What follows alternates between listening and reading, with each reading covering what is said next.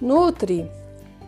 Por que alguns magros não engordam, mesmo comendo besteira em excesso? São abençoados, né, gente? Pessoas assim são pessoas abençoadas. Mentira, tô brincando. Resposta certa é genética, tá? A genética conta muito. Tem um estudo legal aí que foi feito em gêmeos que concluiu que a genética corresponde a 70% e o meio ambiente somente a 30%. Algumas pessoas têm dificuldade de ter gordura subcutânea, tá? Que é aquela gordura debaixo da pele. Sendo que isso é muito ruim, tá? Não é bom isso acontecer, sabe por quê?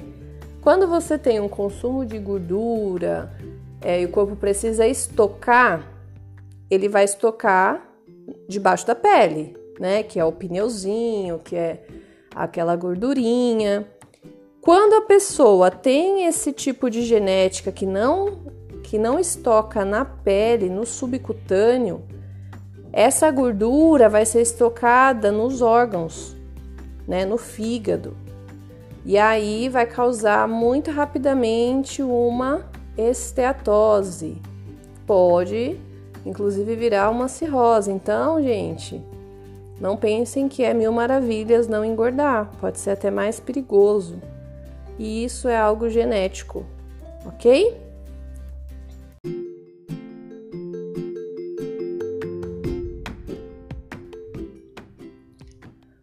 Oi, oi, oi, pessoal, tudo bem? Bom, mais um podcast para tirar dúvidas, dúvidas de nutrição. Todas as dúvidas foram enviadas pelos meus queridos seguidores do Instagram. E se você também quer ter a sua dúvida resolvida, esclarecida por mim, mande a sua dúvida lá no meu Instagram, arroba, underline, Oliveira, underline. Certo? Vamos começar. Primeira perguntinha. Nutri, o ovo realmente é ruim? Posso comer? Não posso comer? O que, que você acha?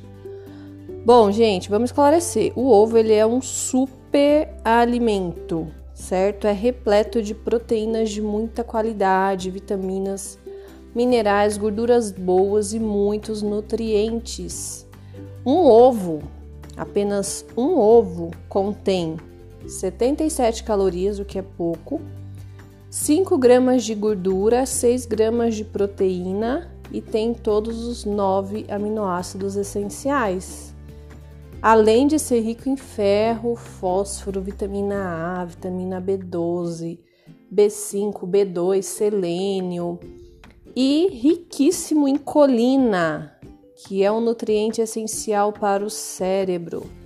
Previne inclusive Alzheimer, tá?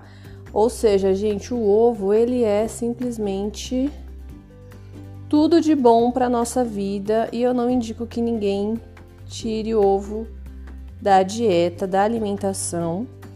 Por quê? Por muito tempo, né, ele foi aí teve uma má reputação, foi algo que por muito tempo ele era um vilão por conta do grande quantidade de colesterol, né, que o ovo tem. Porém, da onde que vem esse mito aí do colesterol no, no ovo? É um estudo antigo, tá? É um estudo da década de 60 que associou que o colesterol presente no ovo aumentava o colesterol endógeno, ou seja, o colesterol da pessoa. E é um estudo assim muito ruim que poderia ser explicado pelo alto consumo de açúcar da população que foi estudada. Ou seja, o alto risco cardiovascular, principalmente em diabéticos, né, que, que era uma, uma preocupação né, do diabético não comer ovo, vem do fato do açúcar danificar as paredes dos vasos, né? A glicose, ele, a, o açúcar, na verdade, ele arranha, ele como se fosse faz como se fossem pequenos machucados nas paredes dos vasos. E aí o LDL que fica circulando é uma lipoproteína de baixa densidade, né? Ou seja, carrega partículas do colesterol do fígado e de outros locais para a artéria, tá?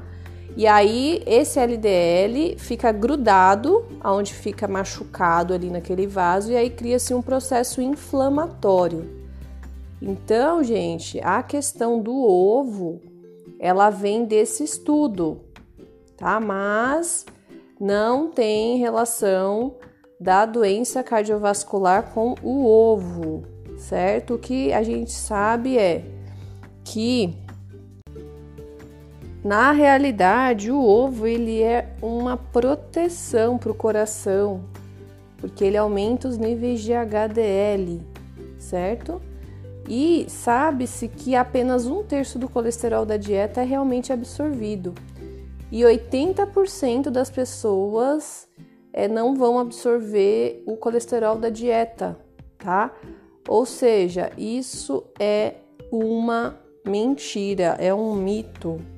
O impacto do consumo de ovos e outros alimentos ricos em colesterol é muito pequeno. Não vai ser absorvido pelo organismo da grande parte das pessoas. Ok? Então, bora comer ovo que sacia, é muito nutritivo e faz muito bem para a saúde. Pergunta: Nutri, faz mal se exercitar em jejum? Não, não faz mal se exercitar em jejum desde que você esteja adaptado para isso. Não é todo mundo que vai se dar bem, tá? Fazendo exercícios em jejum.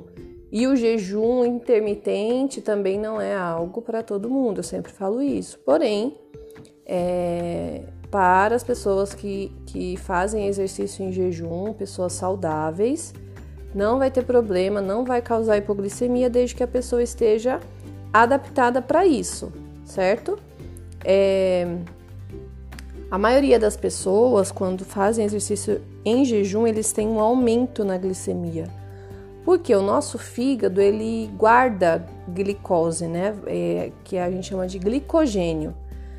E aí, conforme você vai fazendo atividade em jejum, não tem glicose no seu sangue circulante porque você não comeu, comeu nada, o fígado vai liberando essa glicose que tem estocado lá nele, né? Se fosse assim, hoje a gente não existiria, porque os nossos ancestrais eles caçavam justamente com fome, né? Eles corriam atrás lá do bicho, e eles estavam normalmente com fome, porque faziam-se poucas refeições, né?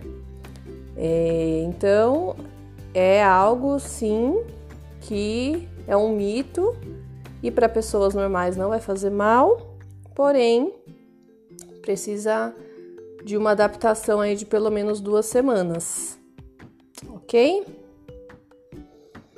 Última perguntinha: Nutri, gordura quebra jejum? Bom, depende. Do ponto de vista metabólico, não, tá? Pois não vai ter nenhuma alteração aí na sua insulina. Porém, do ponto de vista calórico, sim. Tá? Então, é, depende aí muito do objetivo.